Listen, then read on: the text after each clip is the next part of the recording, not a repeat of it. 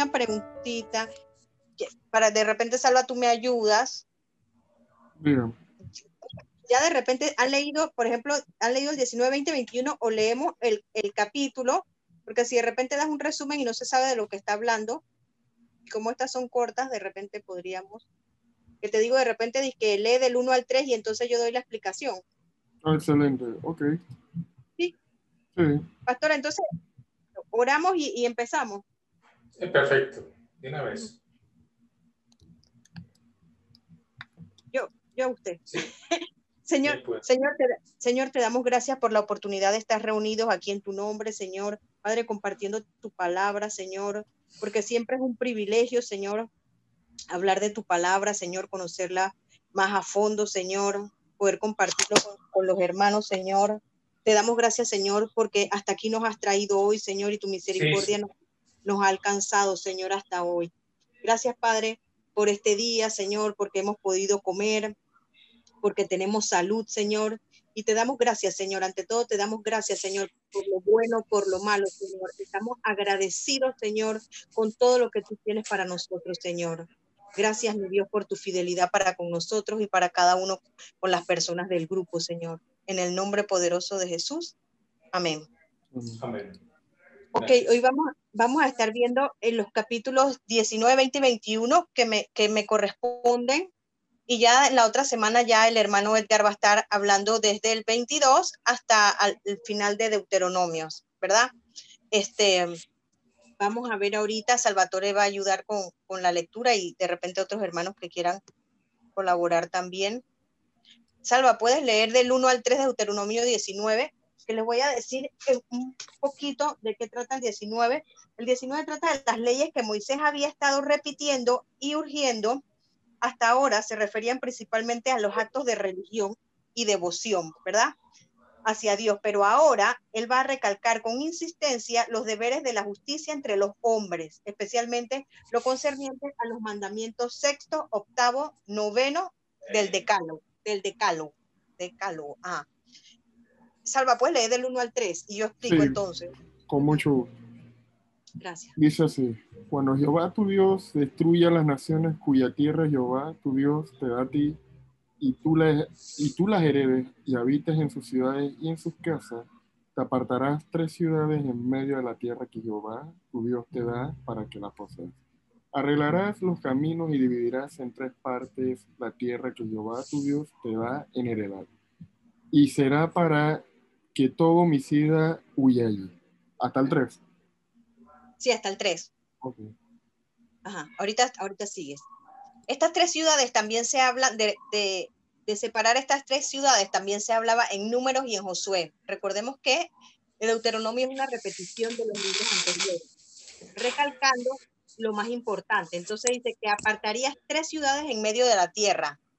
Dios le dio las instrucciones a Israel de hacer tres ciudades de refugio dentro de la tierra prometida y también les ordenó que estuviesen céntricamente ubicadas, o sea, de alguna manera estratégica en medio de la tierra. Y eh, los pasajes en lo que habla de estas tres ciudades en número 35 del 9 al 28 y en Josué del 20, el, el capítulo 20 del 7 al 8. Y es un entendimiento completo acerca del propósito y de la práctica de las ciudades de refugio que debe estar basado en estos tres pasajes. Después pueden, después pueden ver eso ahí. Dice, Moisés ya había establecido la ciudad de Besar, de Ramón, de Ramot y de Golán, como las ciudades de refugio al lado del río Jordán. Este mandato es para establecer tres ciudades más de refugio al lado del río Jordán. Y dice, arreglarás los caminos. El pueblo de Israel tenía que preparar buenos caminos hacia las ciudades de refugio para que las ciudades pudiesen ser accesibles los judíos nos informan que los caminos hacia las ciudades de refugio eran hechas con mucha amplitud. Tenían 30 codos y eran parejos para que no hubiese ningún impedimento en llegar y constantemente se mantenían en reparación. Recuérdense que Dios siempre daba instrucciones y era como muy estratega cuando daba las instrucciones. Del 4 al 7, eh, Salva. Sí, con mucho gusto, vamos a ver. Y este es el caso del homicida Kuirayi. y vivirá aquel que hiera a su prójimo sin intención y sin haber tenido enemistad con él anteriormente, como el que fuere con su prójimo al monte a cortar leña, y al dar su mano el golpe con el hacha para cortar algún leño, saltar el hierro del cabo y diere contra su prójimo y éste muriera. Aquel huirá a una de estas ciudades y vivirá.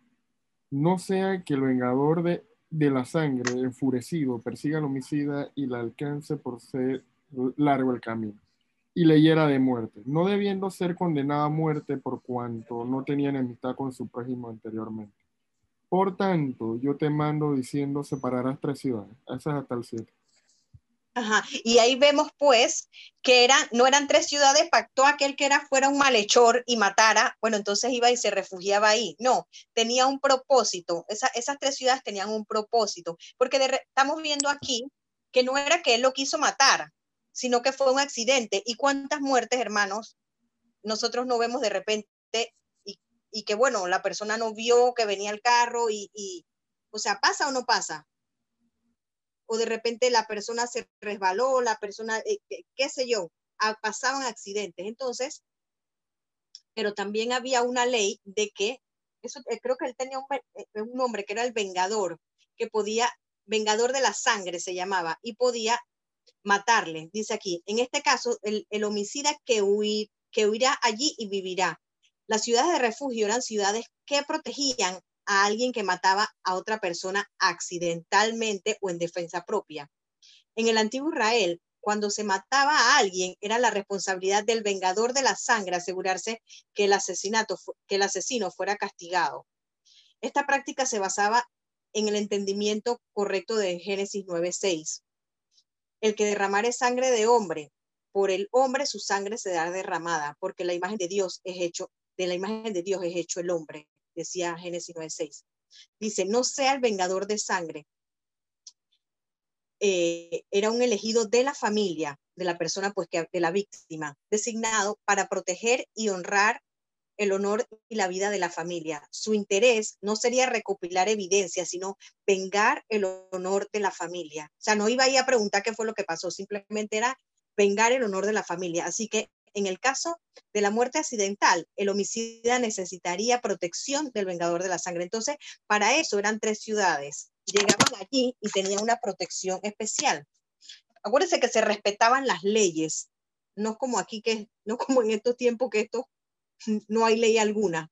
Dice, por lo tanto, tal hombre podía huir a esta ciudad de refugio, una ciudad, una ciudad levítica elegida, donde él se puede quedar a salvo del vengador de sangre hasta que el asunto se arreglara y podría salir de la ciudad de refugio a salvo. Salva del 8 al 10. Voy para allá. Dice así. Y si Jehová tu Dios ensanchare tu territorio como lo juró a tus padres, y te diere toda la tierra que prometió dar a tus padres, siempre y cuando guardares todos estos mandamientos que yo te prescribo hoy, para ponerlo por obra, que ames a Jehová tu Dios y andes en sus caminos todos los días, entonces añadirás tres ciudades más a estas tres, para que no sea derramada sangre inocente en medio de la tierra que Jehová tu Dios te da por heredad, y no seas culpado de derramamiento de sangre. Aquí, gracias, Salva. Aquí vemos una vez más que la, que la, que la bendición era así tú cumplías los mandamientos, o sea, era condicionada. Y él se lo repite muchas veces en Deuteronomio, si guardares, tu, eh, si guardares mis mandamientos, si guardares los mandamientos que yo te prescribo hoy. Eso sale mucho en, Deuteronomio, o sea, ya como ellos iban a entrar a la tierra prometida, eso se lo recalca muchísimas veces. Todavía de aquí hasta Deuteronomio 28, que ya va acabando, antes de que ellos entraran a la tierra, lo dice muchísimo, o sea, mi bendición es condicionada a la obediencia. Entonces, e, eso es parte de lo que dice aquí dice, y si Jehová tu Dios ensanchare tu territorio, mientras Israel se expandía, tenían que nombrar más ciudades de refugio. Si una ciudad de refugio estaba demasiado lejos para ser alcanzada por el homicida, no le hacía ningún bien. El vengador de sangre lo atraparía antes de que él pudiese alcanzar a llegar a la ciudad de refugio. Entonces añadirás tres ciudades más. Por último, deberían de haber seis ciudades de refugio, con tres en cada lado del río Jordán. cada una de esas ciudades, en cualquiera de los dos lados, serían posicionadas como norte, central y sur. Me encanta porque Dios es súper estratega. Yo me imagino que Él mira todo desde allá arriba y lo ve como diferente a nosotros, ¿no? Ve como el mundo. Josué 27 dice, habla cerca de las ciudades elegidas. Ellas cumplirán con el mandamiento de ser perfectamente distribuidas. Salva del 11 al 13 si otro quiere leer también, si salva. eh, 11 al 13 dice así, pero si hubiere alguno que aborreciere a su prójimo y lo acechare, y se levantare contra él y lo hiere de muerte, y muriere, si hubiera alguna de estas ciudades, entonces los ancianos de esa ciudad enviarán y lo sacarán de allí y lo entregarán a mano del vengador de, de la sangre, para que muera no, lo, no le compadecerás y quitarás de Israel la sangre inocente y te irá bien. ¿Hasta el 13 o 14? Uno. Hasta el 13, hermano, gracias. Hasta ahí está bien, gracias. Dice, pero si hubiese alguno que aborreciese a su prójimo y los echare y se levantare contra él y lo hiriere de muerte. Fácilmente podemos imaginar que aquellos que son culpados de homicidio en algún punto buscarían protección en las ciudades de refugio, como quien dice juega vivo, pues. Así que siempre que hay un homicida llega, eh, siempre que hubiese un homicida, llegarían buscando la protección de la ciudad de refugio. Entonces ahí entraban los ancianos de la ciudad y tenían que juzgar su caso y determinar si esa persona era realmente digna de ser protegida, porque tampoco era sinvergüenzura. Dice, lo entregarán en manos del vengador de la sangre. Si se, si se determinaba en el tribunal de que en realidad este hombre era culpable de homicidio, entonces sería entregado en las manos del vengador de sangre para que muera no había ninguna protección para el culpable dentro de las murallas de las ciudades de refugio. Dice, quitarás de Israel la sangre del inocente y te irá bien. Dios le daba de igual importancia a que el culpable fuera castigado como que el inocente fuese protegido. No sea derramada la sangre del inocente en medio de la tierra, dice Deuteronomio 19.10 que ya lo vimos las ciudades de refugio como, vamos a ver ahorita, las ciudades de refugio como una imagen de Jesús. Dice, la Biblia aplica esta imagen de la ciudad de refugio como el creyente encontrando refugio en, en Dios en más de una ocasión. En el Salmo 46.1 podemos, podemos ver que Dios es nuestro amparo y nuestra fortaleza, dice el Salmo, nuestro pronto auxilio en la tribulación. Más de otras 15 veces el Salmo habla de Dios siendo nuestro refugio. En Hebreos 6:18 dice que para, para, que para que por dos cosas inmutables, las cuales es imposible que Dios mienta, tengamos un fortísimo consuelo, lo que hemos acudido para asirnos de la esperanza puesta delante de nosotros. Tanto Jesús como las ciudades de refugio están al alcance de la persona por necesidad. Eran inútiles a menos de que la persona pudiera llegar a ella. Tanto Jesús como la ciudad refugio están abiertos para todos, no, no solo los israelitas, sino podía temer, temer ser, de ser de rechazo en la ciudad de refugio en los tiempos de la necesidad. Tanto Jesús como la ciudad de refugio se convertían en un lugar en donde el necesitado podría vivir. No se viene a una ciudad de refugio en el tiempo necesitado solo para ver. Tanto Jesús como la ciudad de refugio son la única alternativa para el necesitado, sin, esta protección específica, el necesitado sería destruido. Tanto Jesús como la ciudad de refugio proveen protección solamente dentro de sus límites. El salir significa muerte. Con Jesús y con la ciudad de refugio, la libertad completa viene con la muerte del sumo sacerdote, porque había una ley que decía que cuando ya el sumo sacerdote moría, entonces el que había estado allí en una de estas tierras ya él podía salir. Porque acuérdense que se respetaban las leyes. Una diferencia crucial, las ciudades de refugio solo ayudaban al inocente. Los culpables pueden venir a Jesús y encontrar refugio. ¿Cómo les parece esa belleza? Vamos a ver otro. Muy bonita la, semejanza. Sí. Me gusta porque porque ahí podían eh, conseguir refugio y, y, Jesús es nuestro refugio. Ustedes saben que que la cueva de Adulam era como, como, bueno, dice que fue el refugio para David, pero Adulam significa refugio y, y, la cueva de Adulam para, para los estudiosos, para los escritores, era, era tipo de Jesús, o sea que Jesús es realmente nuestro refugio. Me encanta, esa, me encanta ese estudio de, de la cueva de Adulam. Ok, vamos a ver otros otros principios legales. El principio de los límites de la propiedad. Estos son, estos son términos que Edgar entendería bien. Dice, en la heredad que poseen en la tierra de Jehová tu Dios, en la, perdón, en la heredad que poseas en la tierra que Jehová tu Dios te da, no reducirás los límites de, de la propiedad de tu prójimo que fijaron los antiguos. Dios aquí estableció el apoyo y el derecho básico de la propiedad privada. Cuando tu prójimo tiene un terreno legal, debes respetarlo. Tienes prohibido cambiarlo como mejor te convenga. Este mandato apoyaba un cimiento importante para la sociedad humana, el derecho a la propiedad privada. Dios ciertamente le ha confiado ciertas posesiones a ciertos individuos y otras personas o estados no tienen permitido tomar esta propiedad sin el proceso debido de la ley. Yo pienso que en aquellos tiempos sí se respetaba mucho eso. No, no, o sea, había como, como cierto temor de eso. También que, que las leyes eran diferentes. El que faltaba era apedreado, lo mataban, o sea.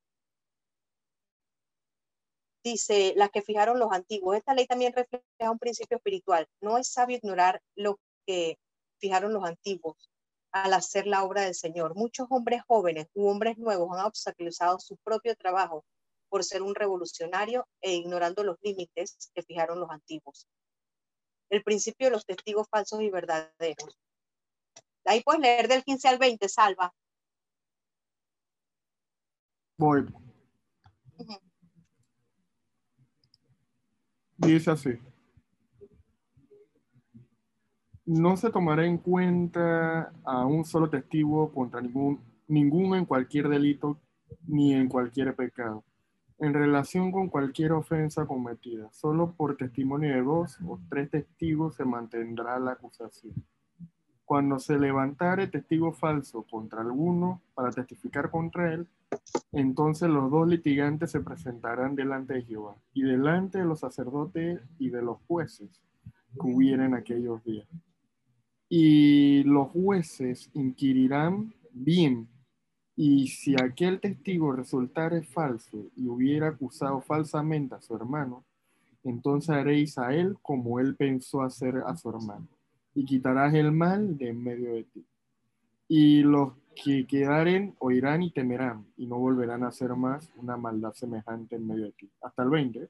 Hasta el 20, sí. Cuando, cuando estaba leyendo esto, me, me, me acordaba también que a veces, por ejemplo, uno va, pastor, usted me puede, a veces llegan a donde el pastor a decir alguna queja de algún hermano de la iglesia y, queda el pastor como en medio de una situación, como oyendo un solo, una sola parte y es tan difícil sacar un juicio. Y yo pienso que Dios siempre pensó en todo. Por eso es que muchas, hay muchas personas que cuando alguna persona viene a dar una queja de otra, manda rápidamente, no acepta que la persona empiece a hablar, sino que llama a la otra persona para que la otra persona se pueda defender, ¿verdad? Y a mí me parece esto súper bien, porque, porque a veces le, le, hacen un currículo a uno que ni le pertenece. Entonces dice que un solo testigo nunca era suficiente para establecer un hecho en el tribunal bíblico. Uno necesitaba dos o tres testigos para establecer el asunto. Esto no es, esto no es porque es posible que uno, un testigo solo mienta sin tener su historia corroboradora es porque un testigo se puede confundir o equivocarse en su testimonio. En, una medida básica de confiabilidad que debe ser más que un simple caso de mi palabra contra la tuya. Algunos han llevado este principio a la corte moderna, es decir, que dos líneas independientes de evidencia pueden ser testigos válidos. Por ejemplo, si hay un asesinato en el cual nadie fue testigo ocular, sin embargo había un arma o un asesinato, un asesinato sin huellas, y evidencia de sangre adicional apuntando a un sospechoso. Esto sería como dos testigos independientes. Dice, cuando se levante testigo falso contra alguno para testificar contra él, el, testigo falso se descubría por una examinación cuidadosa, o, o sea, los jueces inquirían bien, y era castigado por dar un testimonio falso con el mismo castigo que se le hubiese dado al hombre que fue acusado. Dice, haréis con él el como él pensó hacer a su hermano. Las leyes eran duras en aquel tiempo. En el juicio de Jesús, muchos testigos falsos se levantaron contra él y se, y se desmontaron como testigos falsos por su testimonio confuso. eh, y contradictorio. Y los testigos falsos bajo la ley judía debieron ser puestos a muerte, porque en ese caso, porque ese era el castigo pues que estaban buscando para Jesús. Pero no se dio así, hermano. Imagínense la clase de injusticia que le hicieron a nuestro Señor. Es bueno, es bueno cuando vemos, es bueno, bueno ver la, la parte del Antiguo Testamento para, del Antiguo Testamento para poder comprender eh, lo que pasó en, eh, en, el Nuevo, en el Antiguo, perdón, el Nuevo Testamento para poder cómo, cómo funcionaban las leyes de aquel momento. Ojo por ojo y diente por diente, dice. Dice, y no le compadecerás. Este, este era un principio importante para el tribunal bíblico. Aquí conectado con el castigo para el testigo falso. Demuestra que la maldad que sea que fuere planeada o practicado en contra de alguien, un castigo similar decía, debía ser implementado sobre el testigo falso vida por vida y ojo, por ojo, que eso lo hemos escuchado, lo se escucha mucho. Dice, sin embargo, la retribución siempre era limitada por el principio de ojo por ojo. Esta ley pretendía ser un cheque para nuestro deseo de venganza, no una licencia para vengarnos. Nuestra tendencia es que de querer hacer más a la persona que nos ha ofendido de lo que nos han hecho a nosotros. No podemos castigar con el motivo de vengarnos, solo por el motivo de justicia. Lejos de animar a la venganza limitada, la venganza se mantiene como una guía para el juez, mientras arregle el castigo adecuado al crimen.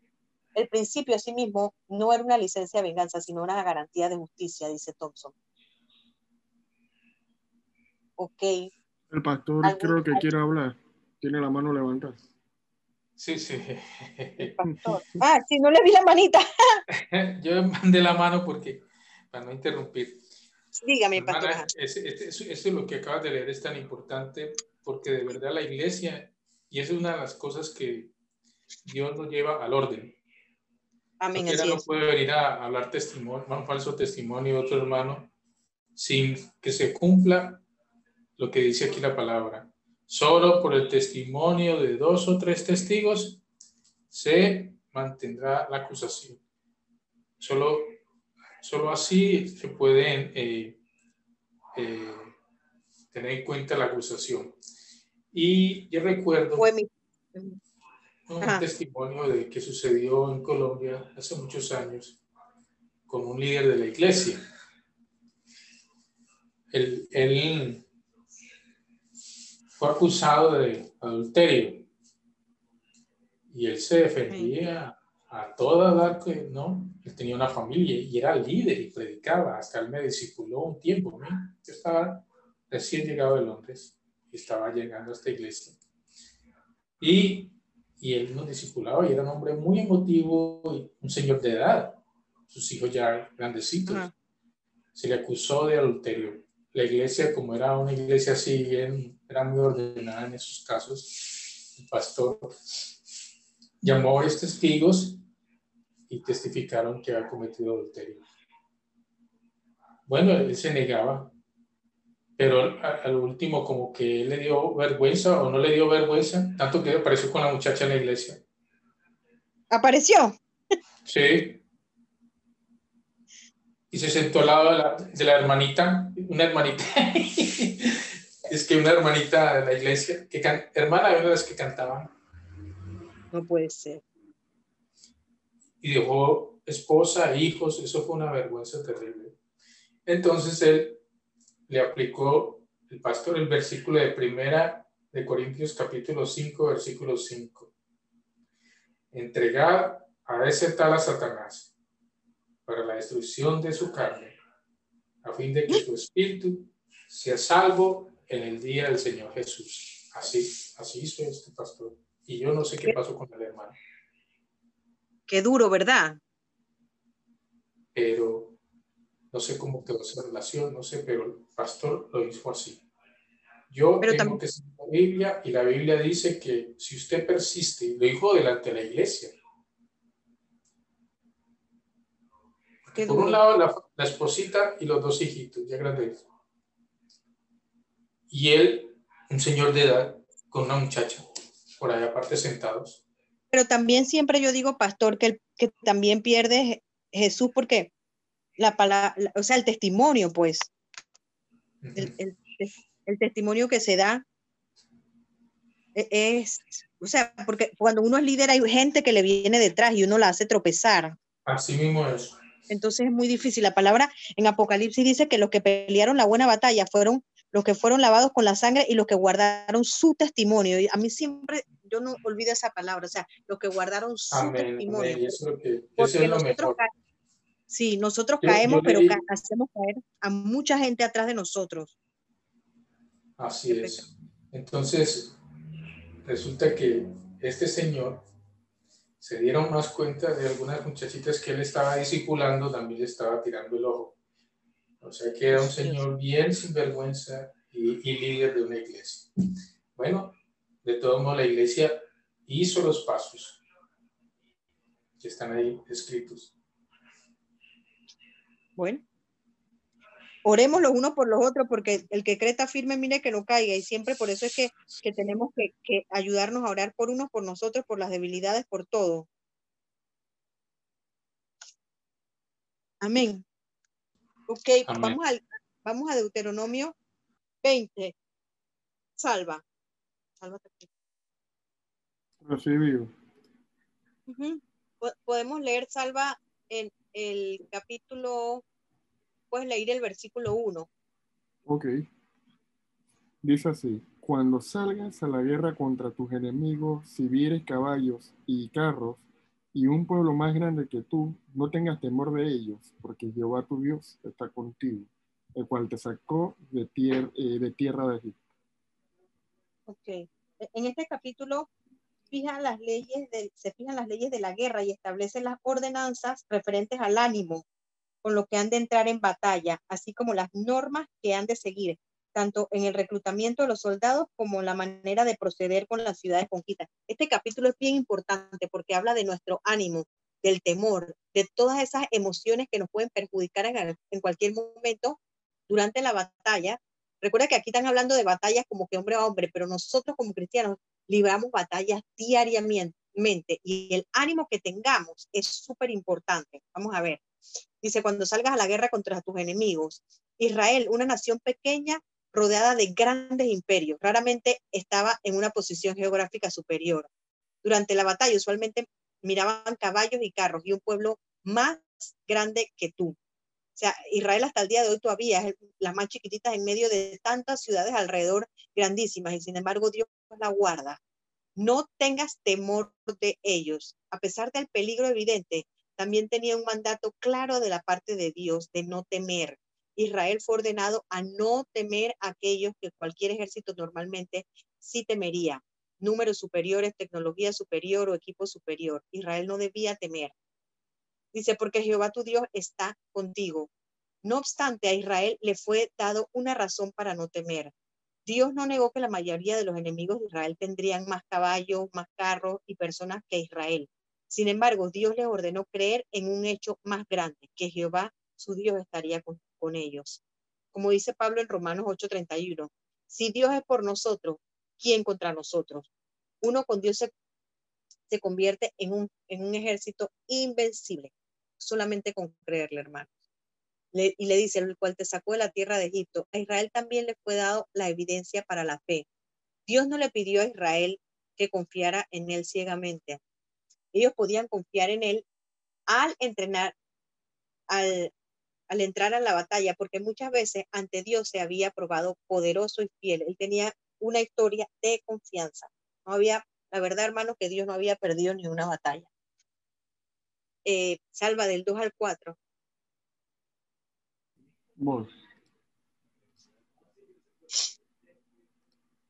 Y dice así. Y cuando os acerquéis para, eh, para combatir, se pondrán en pie el sacerdote y hablará al pueblo.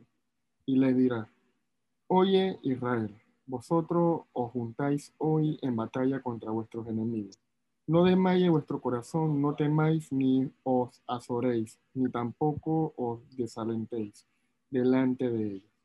Porque Jehová vuestro Dios va con vosotros para pelear por vosotros contra vuestros enemigos para salvar ¿Era hasta el 4? Sí, hasta el 4. Para salvaros, exacto. E, e, en este tiempo crítico era el trabajo del sacerdote animar a los soldados a confiar en Dios. Ese era un trabajo que hacía el sacerdote.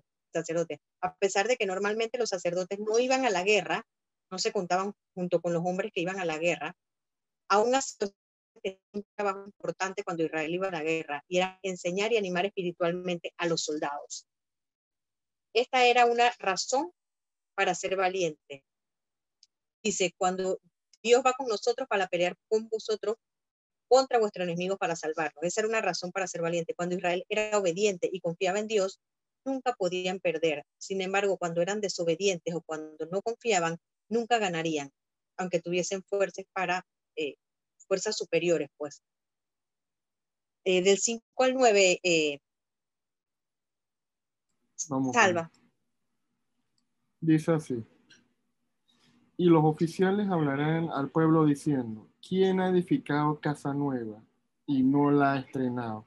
Vaya y vuelvas a su casa, no sea que muera en batalla y, y algún otro la, la estrene.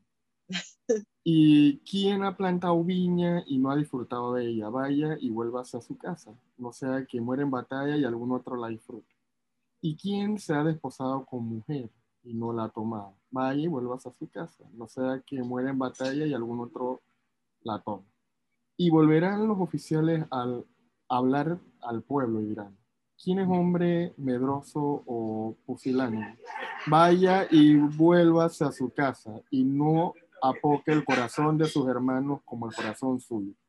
Y cuando los oficiales acaben de hablar al pueblo, entonces los capitanes del ejército tomarán el mando a la cabeza de su pueblo.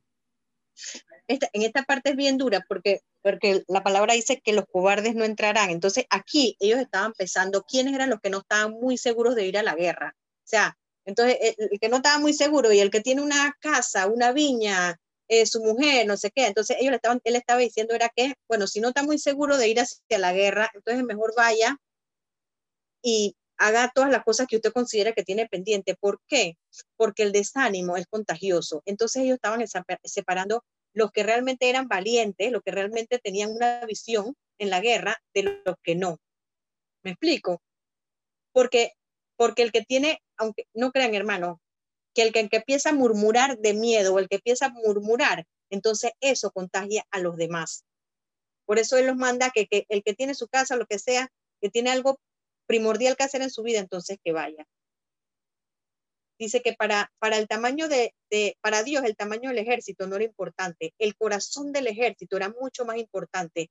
Dios no quería que las personas se distrajeran en la verdadera batalla al preocuparse de los asuntos de la vida cotidiana, el hogar, la familia, la viña, ni tampoco vería, que vería personas que no confiaran realmente en él.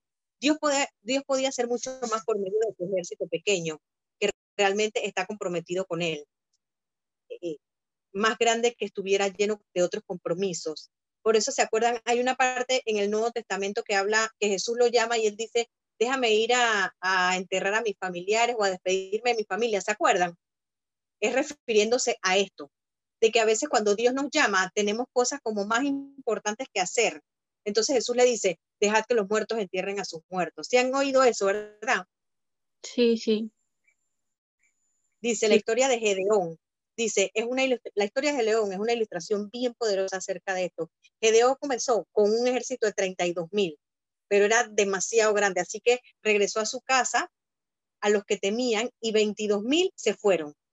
Aún así el ejército era demasiado grande, así que Dios le ordenó que regresaran a otros 7.700 más. Y así que solo tuvo un ejército de 300 para pelear contra un ejército de madianitas de 135.000. No obstante, Dios le dio la victoria, porque realmente no es con nuestra fuerza, sino con el Espíritu de Dios que vamos a ganar la pelea. Amén. Amén. Dios, Dios ordenó que su ejército, Dios, Dios ordenó que su ejército tuviera un liderazgo. Sin importar qué tan buenas fueran los soldados, necesitaban tener un buen liderazgo. No podemos andar con gente a medias ni que si voy pero no voy, si voy pero tengo que hacer, no. Instrucciones para la batalla. Es importante, es importante notar que Dios le dio instrucciones a Israel en cómo conducir la guerra. En la manera de Dios de hacer las cosas existen reglas para la guerra no pueden realizarse de un modo concebible y de alguna manera que pueda dar la victoria. Estos principios se reflejan en, las enseñanzas cristianas antiguas, solamente en cuanto a la guerra. Y la verdad es que Dios es Dios de guerra. El ofrecimiento de paz. De 10 y 11, eh, salva. Para que no se duerma. Bueno. Salva, no te duermas. No, no, no, estoy aquí, vamos a ver. Cuando te acercas a una ciudad para combatirla, la intimarás, le intimarás la paz. Y si respondiere paz y te abriere, todo el pueblo que en ella fuera hallado te será tributado y te servirá. 11. Sí, hasta el 11, hasta ahí, gracias. Los siguientes versículos describen los procedimientos normales para la guerra para Israel. Existen muchas veces en que Dios les dio instrucciones específicas, las cuales reemplazaban estas instrucciones, tales como la batalla contra Jericó o la conquista de Canaán en general. Lo de la paz dice, es importante que Israel no peleara innecesariamente. Si la ciudad estaba de acuerdo con el término de paz, podrían llegar a un acuerdo. Y la ciudad conquistada se convertiría en una ciudad de tributo a Israel. Sería una nación sirviente a la nación de Israel. Del 12 al 15, salva. Voy. Dice así. No más si no hiciere paz contigo y aprendiera guerra contigo, entonces la sitiarás. Luego que Jehová tu Dios la entregue en tu mano, herirás a todo varón suyo a filo de espada. Solamente las mujeres y los niños y los animales y todo lo que hay en la ciudad, todo su botín tomarás para ti y comerás del botín de tus enemigos, los cuales Jehová tu Dios te entregó. Así harás todas las ciudades que estén muy lejos de ti, que no sean de las ciudades de estas naciones. Ok, cuando dice, la, cuando dice entonces la sitiarás. Normalmente una ciudad con muros era conquistada con el uso de sitios. Los ejércitos enemigos rodeaban la ciudad y cortaban todas sus provisiones. Perdón, cortaban todas sus provisiones y contacto con el mundo exterior. Cuando la ciudad estaba debilitada lo suficiente por medio del hambre y la sed, la ciudad se rendía o era conquistada. A veces ese sitio duraba años. mucho. Un momento. Para quitar esto. ¿Me escuchan? ¿Cuál? Sí, hermano, le escucho. Sí. Le estaba bajando el volumen a los chats. Dice, herirás a todo varón. El mundo antiguo se extendía simplemente que cualquier sobreviviente varón sería un enemigo perpetuo del pueblo que había conquistado, su ciudad. Usualmente no se tomaban prisioneros de guerra en la guerra antigua, los enemigos simplemente se mataban. Y tomar el botín significa que proveían de dinero para el ejército en la guerra antigua y todo se financiaba con los gastos de este dinero que ellos habían tomado. O sea, ellos, lo, que, lo que ellos tomaban de ahí, con eso mismo financiaban la guerra. Del 16 al 18, Salva, te tengo un premio. Voy para allá. Dice así, pero de la ciudad de estos pueblos que Jehová tu Dios te da por heredad, ninguna persona dejará contigo, sino que destruirás completamente al Eteo, el Amorreo, el Cananeo, el Fereceo, el Ebeo y al Jebuseo como Jehová tu Dios te ha mandado, para que no os enseñen a hacer según todas sus abominaciones que ellos han hecho para sus dioses, y pequéis contra Jehová vuestro Dios. Hasta 18. Sí. Ok, cuando dice que ninguna persona dejaría con vida, los mandatos previos con referencia a la no aplicaban para la conquista venidera de Canaán. Ahí no solamente tenía Israel prohibido ofrecer la paz a las ciudades, sino que también debían destruirlo todo, no solo a los varones adultos. Esta era una guerra única de juicio, más que una guerra de conquista o de defensa. Dice, para que no se enseñen a hacer según sus abominaciones que ellos han hecho para sus dioses. Esto explica por qué se ordenó la destrucción por completo. La cultura de los cananeos era tan corrupta socialmente, moralmente y espiritualmente que Dios la consideraba irredimible y lista para el juicio. En esta guerra única, los ejércitos de Israel fueron llamados a traer juicios sobre los cananeos. Ustedes saben que en estos días estamos nosotros aquí en familia hablando, sí, Mari Carmen preguntaba que si estábamos de acuerdo con la pena de muerte. Entonces, bueno, estábamos debatiendo unos que sí, otros que no. Porque, no sé, y le pregunto a ustedes qué piensan. Eh, porque hay gente que, que, realmente nunca va a cambiar, porque fíjense, en, en, los tiempos antiguos no les daban chance, o sea, los mandaban que acabaran con ellos, porque esas personas se podían levantar y más adelante serían enemigos, como realmente pasaba. Si las dejaban vivos, podrían ser enemigos más adelante en alguna otra guerra. ¿Ustedes qué piensan? Que hay gente que, que, bueno, y hablábamos de violadores, de niños y de cosas de esas, que si realmente la pena, de, estábamos de acuerdo con la pena de muerte, yo le pregunto a ustedes, me gustaría saber eso, a ver, porque aquí, según lo que yo veo aquí, no le daban chance a la gente. Bueno, Está difícil la pregunta. ¿Qué piensas, Alexandra? ¿Qué eh, piensas? bueno, bíblicamente es aprobado, porque por lo menos el rey Saúl no mató al, al rey, no sé si era el filisteo o qué, pero no lo mató y eso trajo una serie de consecuencias en el futuro eh, para el pueblo de Israel. Entonces, pero la pregunta es cómo uno puede identificar eh, esas personas, pues, si la justicia muchas veces está lejos de Dios. Entonces, por lo menos acá, eh, el pueblo de Israel sabía cuáles eran sus pueblos enemigos y, tenían esa indicación de, eliminarlos, pues.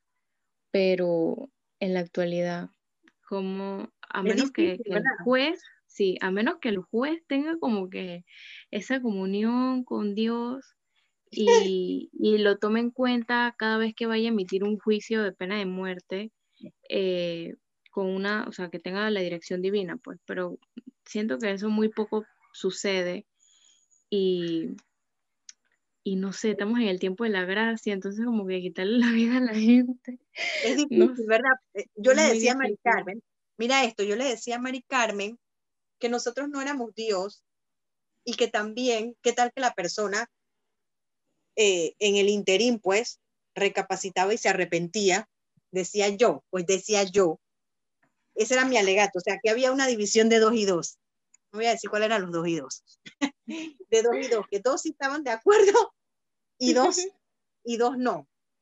Y entonces pusimos el, pusimos el caso de, un violador, en, un pederasta en Colombia, que se llama Garavito, después lo pueden buscar y, ver, su caso.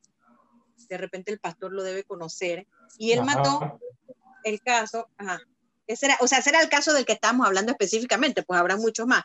Y de que él pues había matado, que se entre conocidos y desconocidos, en las investigaciones decían que había matado entre 120 a 150 niños, pero que se creían que eran más, que, que, podía haber matado entre adultos y niños como 300 personas. Entonces tenía una pena de 1.800 y tantos de condena de años, ¿no? Era de años. Pero, pero que se lo habían conmutado a 40 años. Pero que él ahora se había, dentro de la cárcel, él había conocido al Señor y entonces había estudiado para ser pastor. entonces, estaba como difícil, pues estaba como muy controversial. Muy, el muy bueno el debate con sus hijos. Yo me imagino ese debate. Porque ese mismo debate lo hemos tenido nosotros aquí. Pero todos... ¿Usted se, imagina, ¿Usted se imagina de qué lado estaba yo? No, pues inmediatamente lo estaba colgando, yo creo, ¿no? Entonces era como bien difícil porque, entonces yo decía, si vemos, o sea, de repente, de repente, no sé, eh, eh, el mismo corazón de la persona, yo no es que estoy a favor del hombre, ¿no? Pero yo le decía, el que viola es porque fue violado, el que maltrata es porque fue maltratado. Entonces, ¿cómo nosotros podemos juzgar sin conocer un pasado? Entonces, ese era mi punto de vista. Sí. Entonces, eh, Entonces yo lo miraba con misericordia. Yo no puedo decir si el hombre es bueno o si es malo. Yo no puedo decirlo. Yo, yo tampoco no puedo ser Dios para saber si el hombre si se arrepintió o no se arrepintió. Lo cierto es que el hombre hoy en día habla de la palabra. Entonces, quizás nunca vaya a salir.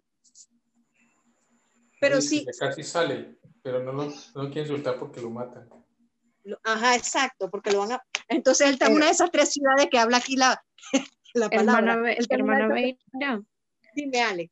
Eh, ahora que comenta esto del violador y eso, me, me, hizo recordar la película La Cabaña, no sé si la vieron. Buenísima, ajá, allá iba, exactamente. Ajá, allí por lo menos el, el que, el, el hombre que violó a la niña había sido violado en su niñez. Entonces, el papá no, él no, no veía eso, pues simplemente veía el dolor que ese hombre le había causado por haber matado a su hija. Pero eh, eh, cuando él estaba con la sabiduría y le mostró el pasado de ese hombre, entonces él pudo como, como ver eh, con otros ojos al, al, hombre, pues, porque es como, como dicen, no sabemos qué hay detrás de las personas, no sabemos qué pasado tuvo o qué cosas difíciles tuvo que enfrentar solo y, y, se, y, sin, sin conocer al Señor, entonces eh, el, el, el, pecado los lleva a actuar de esa manera. De esa manera. y lo que, lo que conocemos del mundo espiritual sabemos lo que acarrea una, una violación en un niño, sea, me hubiese gustado, yo, yo decía, yo pensaba anoche, me hubiese gustado estudiar la niñez de ese hombre. O sea, qué cosas pudo haber vivido que lo hubiese desconectado del dolor. O sea, te, tú puedes imaginar. Yo no lo estoy, yo no estoy diciendo que, que pobrecito, ¿no? Pero, no, yo no estoy diciendo que pobrecito. Pero, o sea, ¿por qué es así si el ser humano Dios no lo hizo malo? Chilo, por Chilo ya lo hubieran ahorcado pero yo te puedo decir que hay detrás de un man que violó 150 años. Yo te puedo decir que hay detrás de ese man. Es el mismo diablo. Hay que matar. Mire que sí fue ese fue el debate de nosotros aquí. También. Claro, porque vimos un documental, el último documental que le hicieron, no sé si era el último, un español fue a visitarlo a la celda ¿Y qué dijo? Yo ese no lo he visto. El tipo le declaraba paso por paso lo que hacía con esos niños y no se le veía ni arrepentimiento ni dolor, decía el periodista español, decía, nunca ha visto un esto no es un ser humano. Definitivamente este tipo el mismo día está fuera de él, aunque diga que es pastor y que fue bautizado aquí en la celda. Y entonces le preguntó al, al carcelero, porque le asignan varios, porque se vuelven locos, porque el tipo maneja una inteligencia manipuladora, sagaz, es diabólica. Diabólica.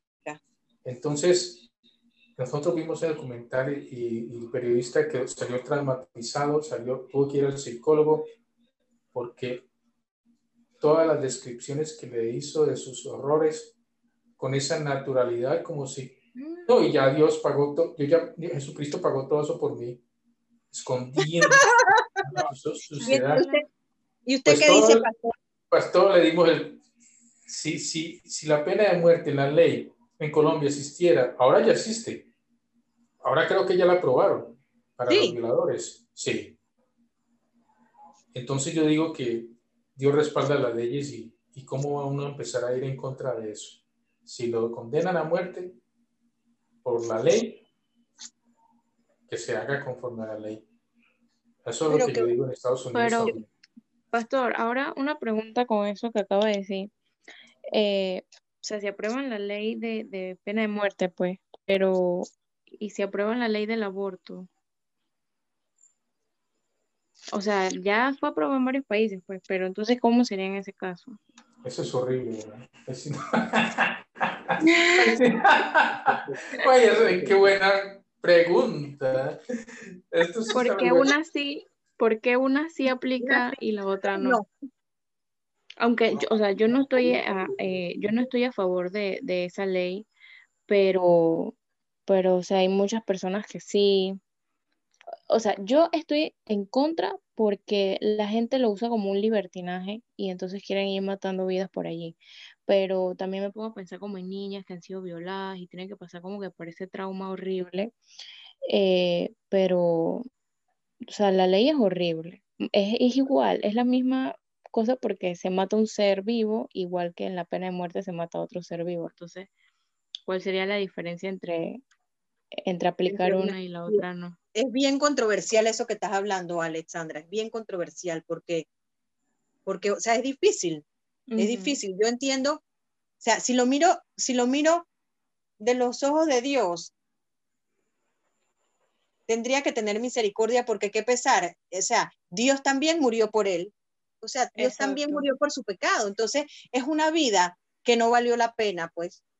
y sabes qué me hace recordar también, eh, por lo menos cuando eh, el, ladrón que estaba crucificado lado de Jesús, o sea, digamos que él estaba sufriendo una pena de muerte porque, o sea, lo estaban matando. Digo, por buenecito no era que estaba colgado. Ajá, por buenecito no estaba colgado, pero en el último momento él cambió, pues, o sea, fue salvo en ese instante. Entonces, puede suceder también con esas personas que son locas. O sea, siento que puede tener un remedio. Pero mientras que lo dejen preso, hermana. Sí, mientras que esté preso, pues, para que, o sea, ese es, su, ese es el precio que él debe pagar como consecuencia de su pecado. Sí. Eh, pero puede también tener una oportunidad, aunque eso no lo vamos a saber porque no podemos ver el corazón de esa persona. Amén. ¿Alguna otra pregunta en cuanto a eso? Ese es un tema controversial, está bueno. Sí, bien controversial. Vamos, Salva, del 19 y 20. Eh, ah, hermana, una pregunta. Ajá. Eh, porque es que allí menciona sobre las naciones, ¿verdad? Y, eh, y él ahí las enumera y son seis aquí. Pero en el versículo, en, el, en la parte capítulo 7, versículo 1, ahí menciona a siete naciones. Y hay, hay, hay dos que no aparecen acá, ¿por qué? Que es el jergueseo y el jubeseo. O sea, ya no forman parte de, de esas naciones. Fíjate que voy a hacer, voy a estudiar en cuanto a eso, porque yo sí tengo un estudio bíblico en que cada, eh, el amorreo, el cananeo, el pereceo, cada uno de ellos representa algo. Déjame, no te puedo hacer respuesta ahorita. No me había y, y, también, aprovechando por allí mismo, porque es que eh, eh, creo que es en, en Génesis que Dios le menciona unas naciones ¿Mm? y habla de unas casi iguales, pero no son las mismas tampoco. Entonces hay unas que sí, como Canaán y el Eteo, pero no son todas, o sea, como que varían. Entonces no sé si es que al pasar los años eh, se extinguieron esas, esas poblaciones o se unieron a otras y entonces eh, por eso es que van... O disminuyendo. Eh, ajá, como disminuyéndose o, o no sé, volviéndose una solo. Yo voy a, yo voy a, buscar esa respuesta y te, y te digo, porque la verdad no, me, había, no me había puesto a, a ver eso. Sí, mm. salen dos menos. Yo, te, yo voy a, de aquí al otro miércoles te, te busco eso, ¿viste? Ajá, y voy a buscar el otro versículo de Génesis para que, para que lo pueda ver mejor. Y me lo ah. Em, es en Génesis 10, Génesis 10, 16, ahí habla de unas naciones eh, de Canaán, y está el, el Jubeseo, el Amorreo, Jergueseo, Ebeo, y bueno, por ahí va mi, mi, mi pregunta de las naciones. Ok, ok, yo te voy a, yo voy a buscar eso. A ver. Ajá, gracias. También sí. Ok, vamos, salva del 19 al 20 para terminar este capítulo. Para allá. Está buena, está buena la, está buena la, la clase. Sí, sí, está, bueno. Cuando sitias alguna ciudad peleando contra ella muchos días para tomarla, no destruirás sus árboles metiendo hacha en ellos porque de ellos podrás comer, y no talarás, porque el árbol del campo no es hombre para venir contra ti en el sitio. Mas el árbol que sepas que no lleva fruto, podrás destruirlo y talarlo para construir baluarte contra la guerra que te hace, eh, contra la ciudad que te hace la guerra. hasta sojuzgarla. Amén. Ok, eso quiere decir que cuando un ejército rodeaba una ciudad para sitiarla, el ejército buscaba alrededor por suministros, necesitando madera para construir y para combustible. Era común para el ejército sitiado que cortara árboles en el área alrededor de la ciudad. Eso me recuerda mucho esto, a estos tiempos que nosotros tenemos que cuidar, pues los árboles, la naturaleza, todo, porque es suministro para nosotros, los árboles nos dan fruta, sirve para, para la tierra, para que no haya erosión, todas estas cosas que son importantes hoy en día, estaban en la Biblia del Antiguo Testamento. Entonces, como, no sé, no sé si es por desconocimiento o qué. Dice, el árbol que sepa que no, que no lleva fruto, podrás destruirlo y talarlo. Sin embargo, Dios mandó a Israel que no destruyera sus árboles metiendo hacha en ellos, porque de ellos podrías comer. Cuando sitiaran la ciudad tenían que tener esa visión a largo plazo, una buena visión para la ecología y ver que su necesidad inmediata por madera fuera menos importante que el bienestar a largo plazo del área. Amén. Dios sí pensaba en todo. ¿ah? Sí, en todo. Esto me recuerda a en ingeniería ambiental, cuando uno hace estudios de impacto ambiental, eh, uno va a campo y uno tiene ver el área y, hacer como un inventario de los árboles que hay. Entonces, eh, dependiendo si son secundarios o ya bosques más, más fuertes, esos no se, no se talan. Pero si son árboles como rastrojos, arbustitos, así, que no llevan frutos, entonces sí se pueden talar, sí se puede eh, impactar el área, pero aún así se tiene que, eso lleva un costo, pues un costo de, eh, por decirlo así, un costo ecológico, pues que la persona que vaya a hacer la construcción igual debe pagar por, por el área impactada, pero se conserva siempre los árboles eh, que tienen, digamos, muchos años eh, por el diámetro de su tronco o, o, que sean de un valor considerable, pues. Entonces, estos dos versículos me, me recordaron ese, esos puntos de, de los, de los estudios de impacto ambiental. Y es que es bien importante, usted, eh, los, los, árboles también nos dan fresco. Ustedes saben esa barriada y que el camino de cruces que ellos conservaron árboles, hicieron sus casas, sí, pero ellos conservaron árboles.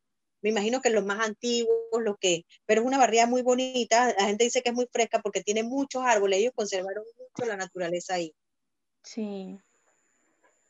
Ok, vamos, Salva. O si, ah, o si Alessandra quiere leer también, no sé. Ah, dele, yo leo pues. El 21. El 21, el versículo 1 primero.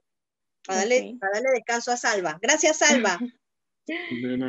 dice, Dice, si en la tierra que Jehová tu Dios te da para que la poseas, fuera hallado alguien muerto, tendido en el campo, y no supiere, y no se supiere quién lo mató. Hasta ahí, hasta ahí. Hasta ahí, espérame.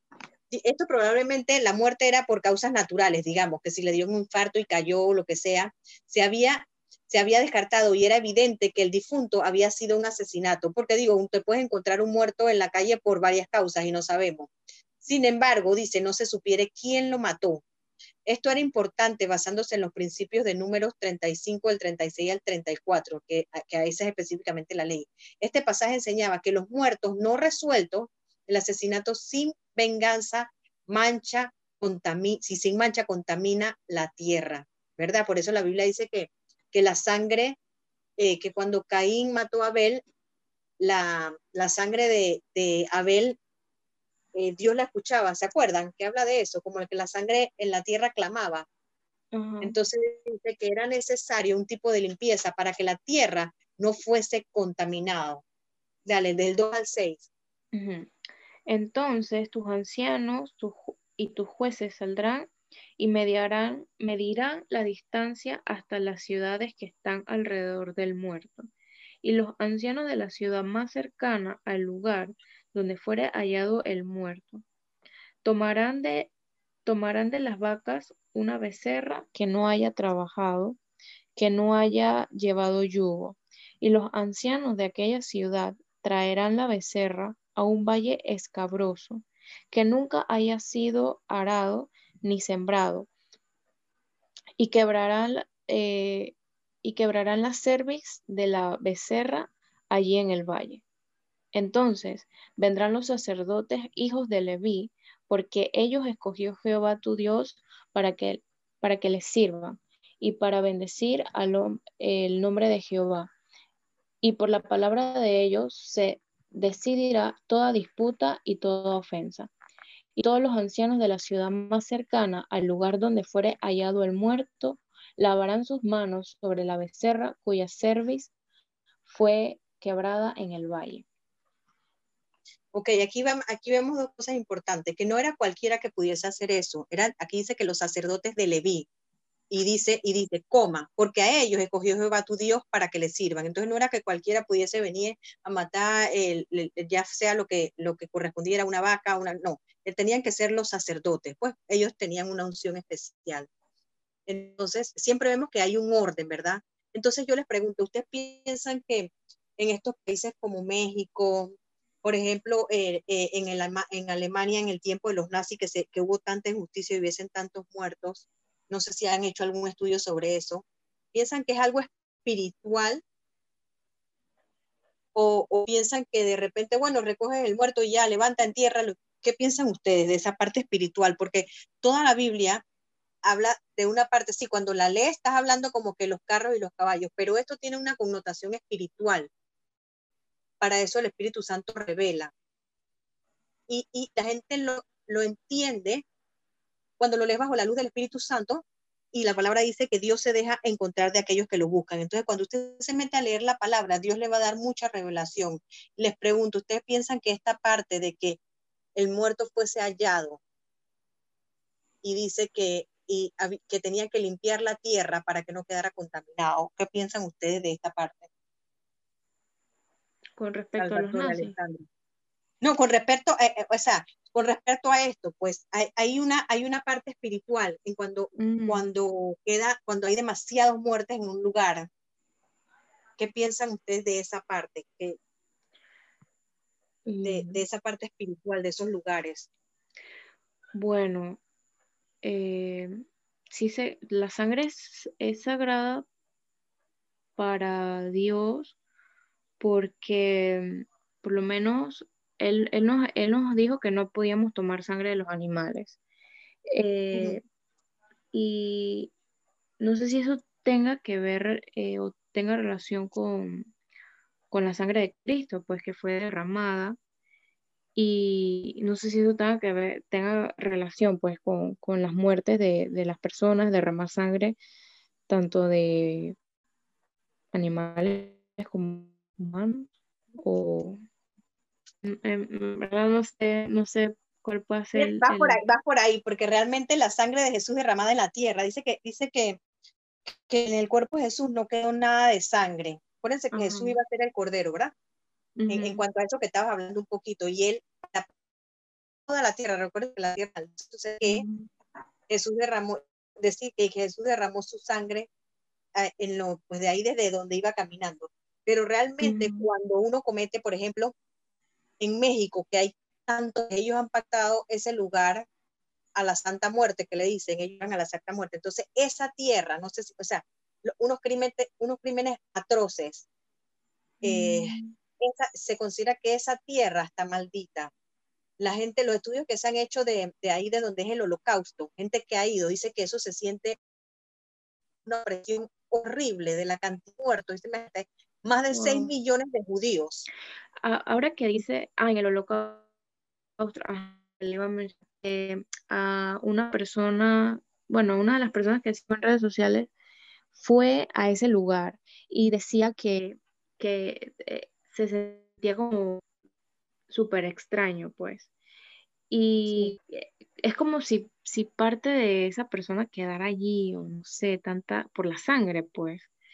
Eh, por la injusticia también. Ajá, como que por la injusticia y, y no sé si eso también sucede en las casas donde asesinan a las personas, que queda como que esa pesadez también. sí, es eh, no sé si tenga que ver algo bueno, es por eso que aquí, es por eso que aquí dice que fuese hallado muerto, labrarán sus manos sobre la becerra cuya cerviz, porque la, porque la tierra quedaba maldita. Pastor, si tiene alguna opinión o, o si tiene alguna aportación de, qué es lo que yo he estudiado, pues. este, la tierra queda maldita. Entonces, por eso Jesús redimió también la maldición sobre la tierra. Mm. Entonces dice aquí, de los ancianos de la ciudad para más cercana al lugar donde fuese hallado el muerto, ellos, ellos hallaban más o menos de, de, las tres ciudades que ya tenían marcadas, de dónde había podido venir, que como no hubo un testigo, de dónde hubiese pedido, yo me imagino que medían de aquí o de dónde o cómo estaba con, colocado el cuerpo, eso eran como los CSI de aquella época, medían, veían cómo estaba el cuerpo, la posición, no sé qué. Entonces, después de eso dice, el asunto de la jurisdicción tenía que arreglarse. Estos ancianos eran responsables de hacer un sacrificio para espiar y limpiar la tierra contaminada por el homicidio. Decía, la becerra que, que no haya trabajado, entonces se tenía que hacer un sacrificio apropiado. Esta becerra era sacrificada por los hijos de Leví en presencia de los ancianos de la ciudad quienes lavaban las manos sobre la becerra del sacrificio. Este lavamiento de manos era hecho en la presencia de los hijos de Leví, quienes, quienes por la palabra de ellos se decidirá toda disputa y toda ofensa. Esto era una proclamación poderosa por los ancianos. Todo podemos arreglar este asunto, pero no lo logramos. Son de toda culpa de la muerte de este homicidio y se lavaban las manos, así como Poncio Pilato. Se lavaban las manos. Y por supuesto, esta ceremonia de lavarse las manos sobre el animal del sacrificio no significa nada si los ancianos en realidad no habían hecho todo lo posible por vengar esta muerte. Aparte de eso, este lavamiento de manos era un gesto tan vacío como el lavamiento, mire, como lo que hizo Poncio Pilatos en el juicio de Jesús. Se dan cuenta que, o sea, en la medida que vas conociendo todas las leyes y todo lo que ha pasado, por ejemplo, en el, en el Pentateuco, puedes entender entonces por qué, por ejemplo, este gesto de las manos y muchas cosas que pasaban, que, eh, que pasaron en el Nuevo Testamento, porque era la ley. Jesús cumplió la ley toda. Entonces, podemos entender cuando estudiamos, por eso es que es interesante estudiar el Antiguo Testamento, porque entonces encontramos la razón de ser. Ok, vamos del 7 al 9. Ok, dice, y protestarán y dirán, nuestras manos no han derramado esta sangre, ni nuestros ojos lo han visto. Perdona a tu, pueblo Israel, al cual redimiste, oh Jehová. No culpes de sangre inocente a tu pueblo Israel, y la sangre les será perdonada. Y tú quitarás la sangre inocente de en medio de ti, cuando hicieres lo que es recto ante los ojos de Jehová. Ok. Dice, perdona a tu pueblo Nuevamente, en números 35, del 33 al 34, hace el principio claro que los homicidas que no han sido vengados manchan y contaminan la tierra y se debe hacer una expiación por la tierra.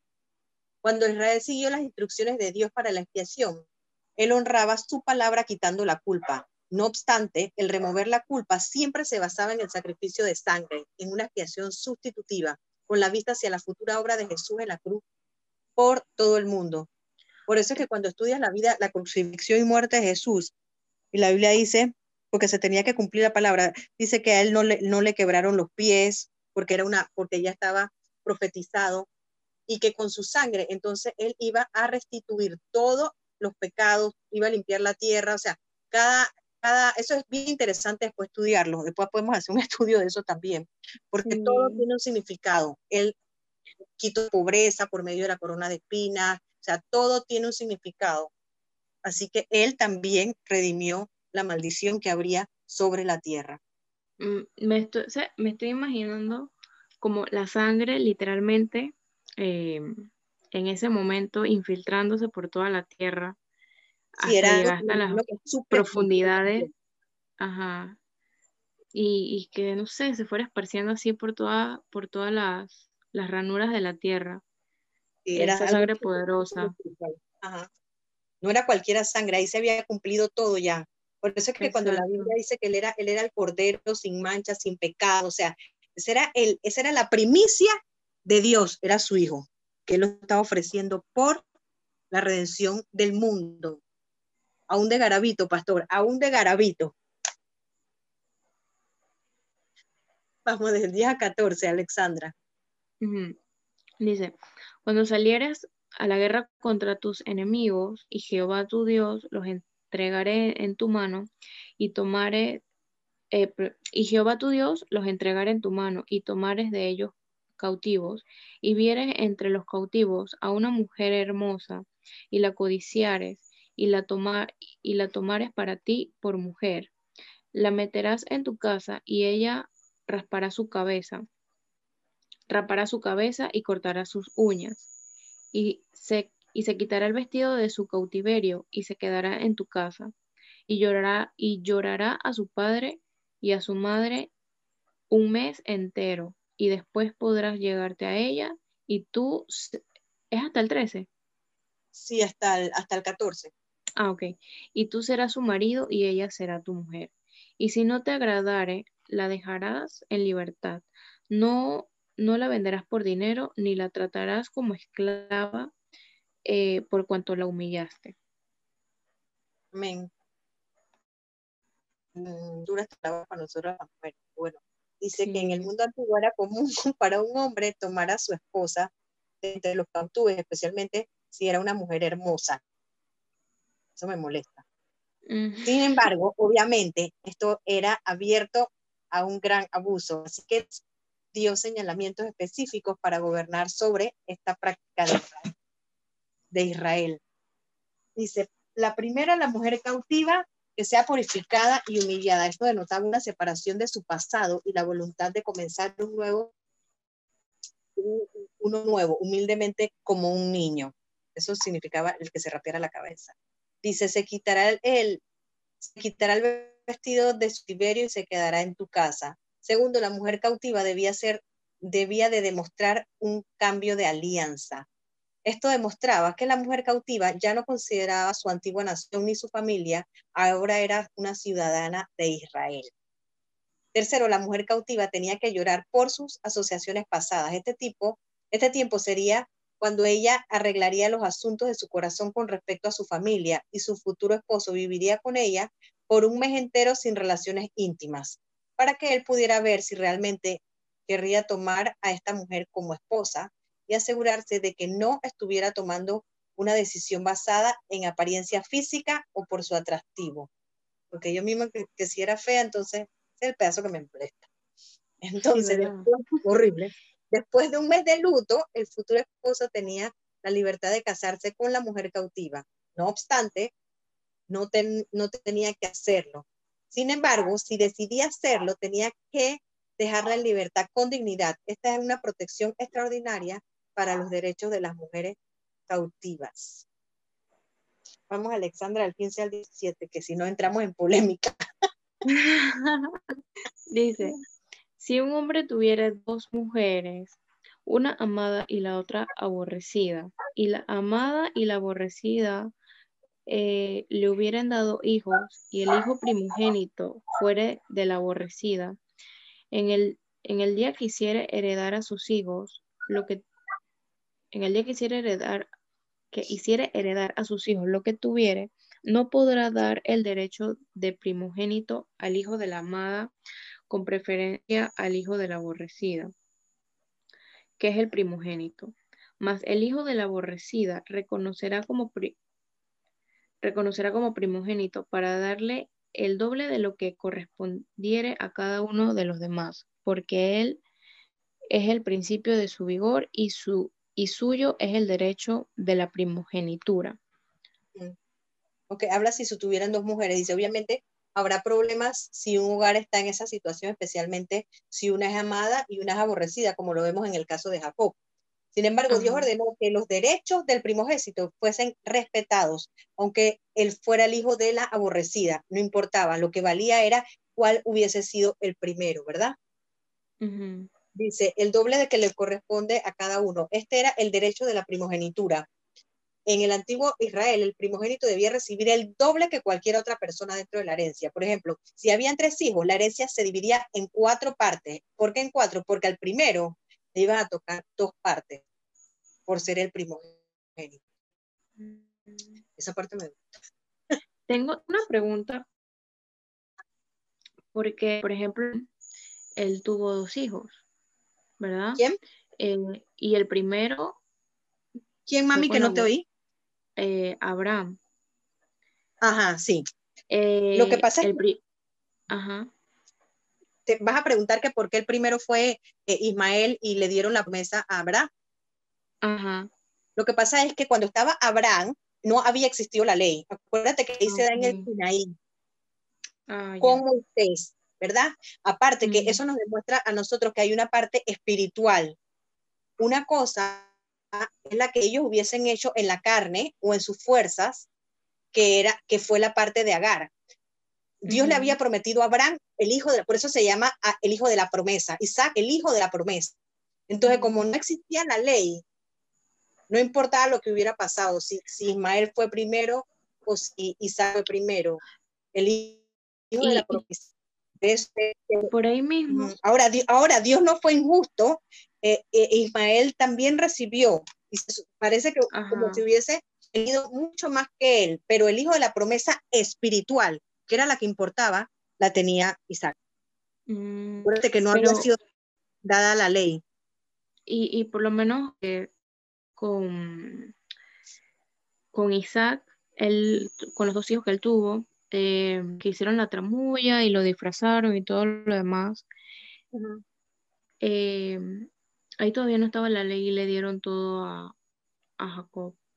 Ahí no estaba la ley, pero ahí, lo que pasa es que ese estudio es bien profundo porque porque lo que pasa es que ahí había una pelea en el vientre y había que si eran dos naciones, entonces uno salió primero, pero el otro, has visto, has leído eso, ¿verdad? Uno, uno que salió primero y el otro le agarró el talón, entonces, pero eh, después cuando lees en la, a, la Biblia más adelante, la Biblia dice que Dios aborreció a Esaú y además a Jacob pero mm. habían razones. Lo que pasa es que... Ah, creo que entiendo. Es que eh, ahí no fue como que el papá, o sea, eh, Isaac le iba a dar las cosas como eran, pues, pero eh, por ellos haber hecho Rebeca y, Jacob, haber tramado el drama, entonces fue por eso que, le, le dio pues la herencia al otro. O sea, no, no fue como que el padre fue injusto, pues, sino que Exactamente. Fue por la trampa que hicieron. Fue por, la trampa y también, eh, ¿te acuerdas? Hay una parte que ahí es donde se basa todo.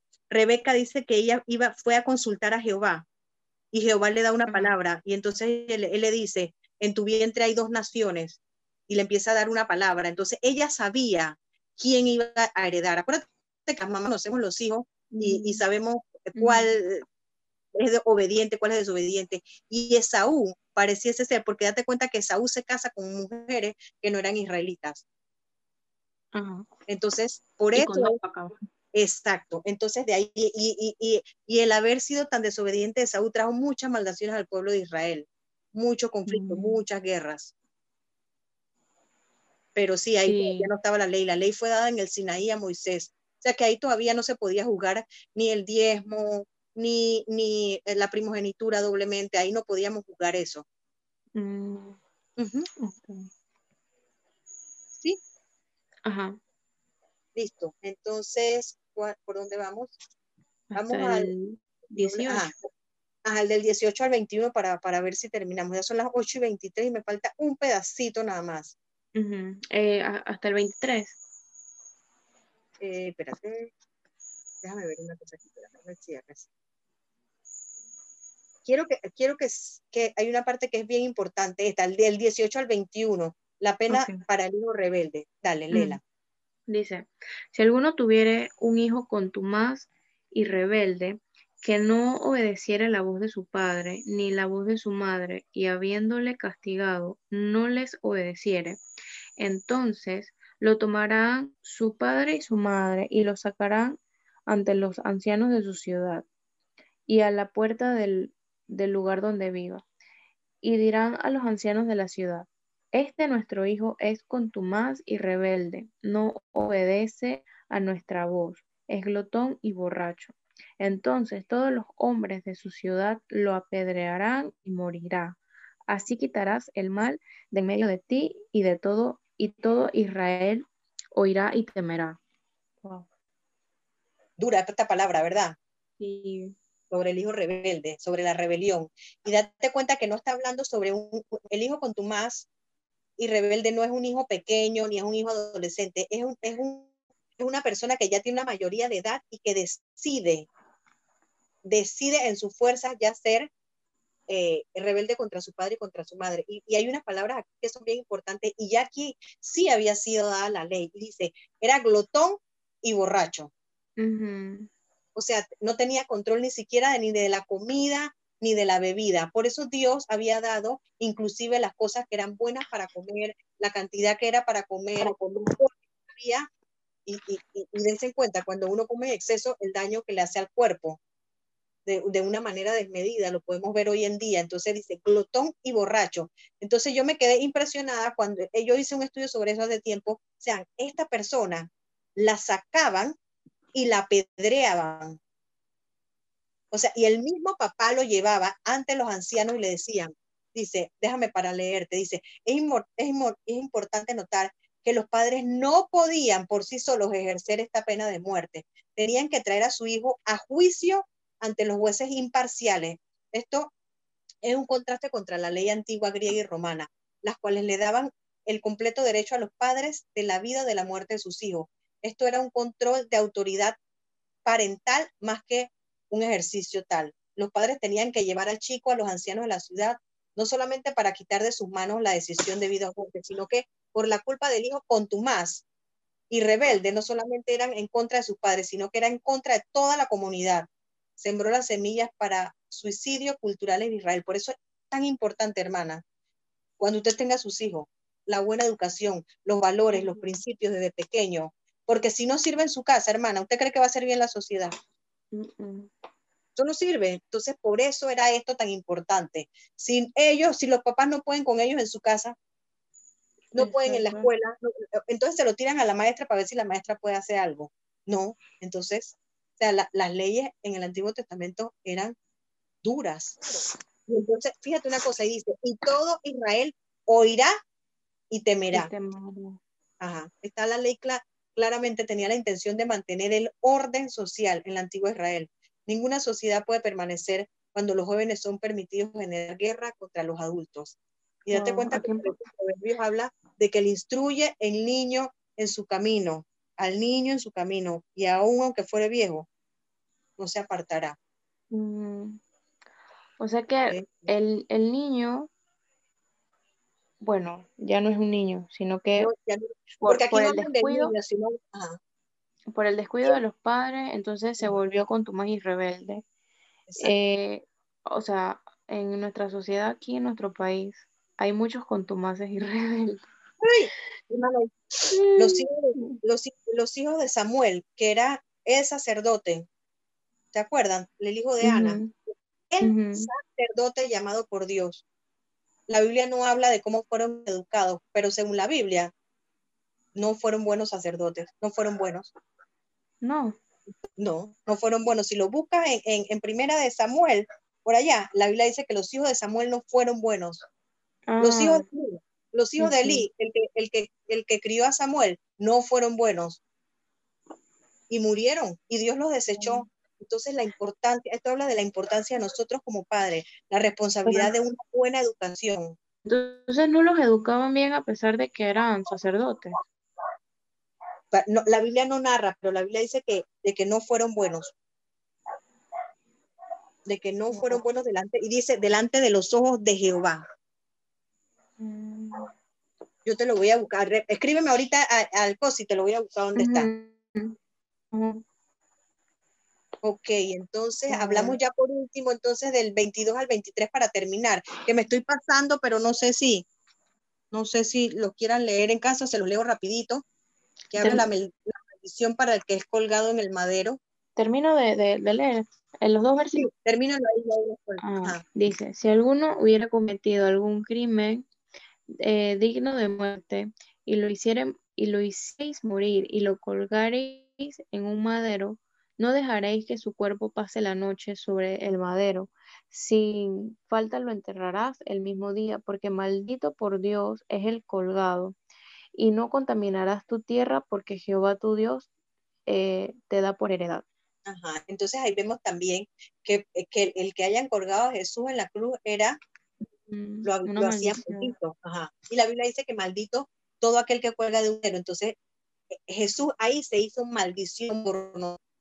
En la mentalidad del antiguo Israel existía algo que, que era peor que ser expuesto a la muerte, pero ser condenado a la muerte era que después de morir tu cuerpo fuese colgado y expuesto a vergüenza, humillación y dejado para los animales y pájaros carroñeros. Acuérdese que usted dice, la gente los crucifijos a Jesús como con un trapito ahí, pero realmente era sin ropa, que era colgado, ¿ok? En cuero. Era vergonzoso. Era vergonzoso, exactamente.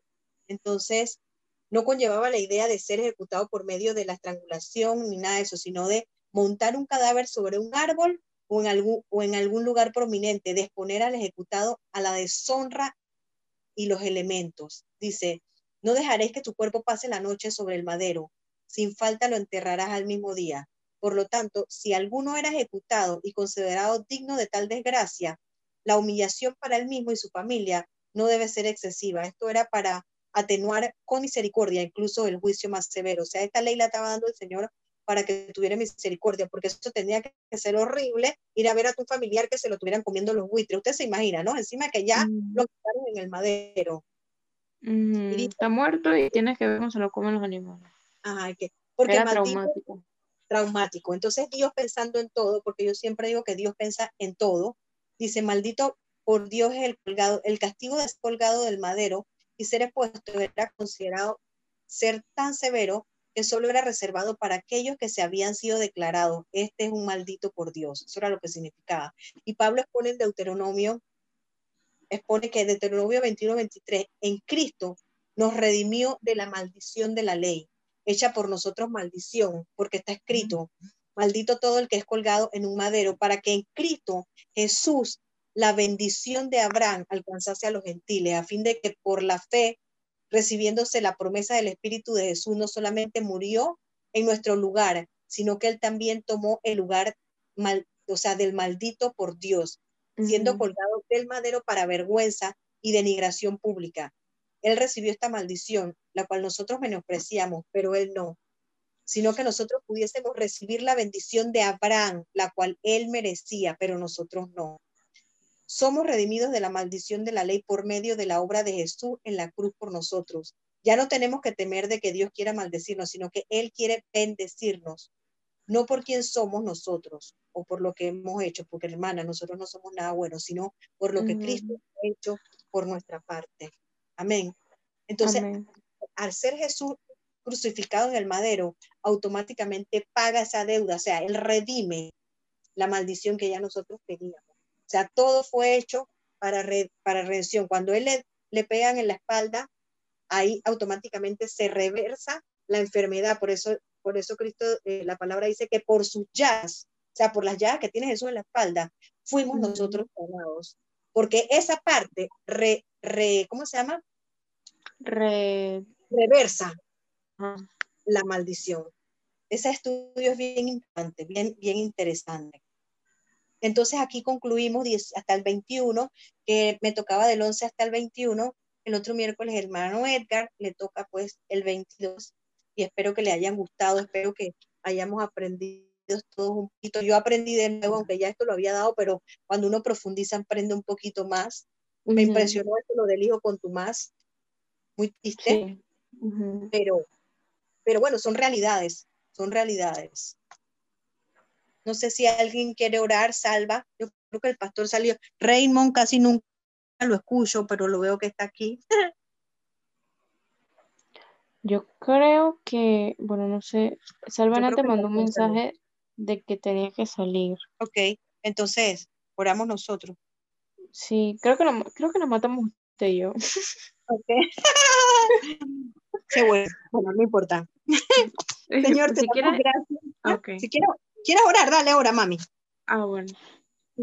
Señor, te damos gracias, Padre, por este tiempo de, Instituto Bíblico. Te doy gracias, Padre, por porque a través del mismo aprendimos más de tu palabra, de las leyes y de toda la perfección y de todas las cosas que tú has pensado para el bienestar de la sociedad, de incluso de los que mueren sin, sin justicia. Y, y te damos gracias, Señor, por pensar en cada detalle te doy gracias, Padre, por la vida de la hermana Veira, por la vida del pastor, de Salvatore y de todos los que están detrás de este instituto bíblico.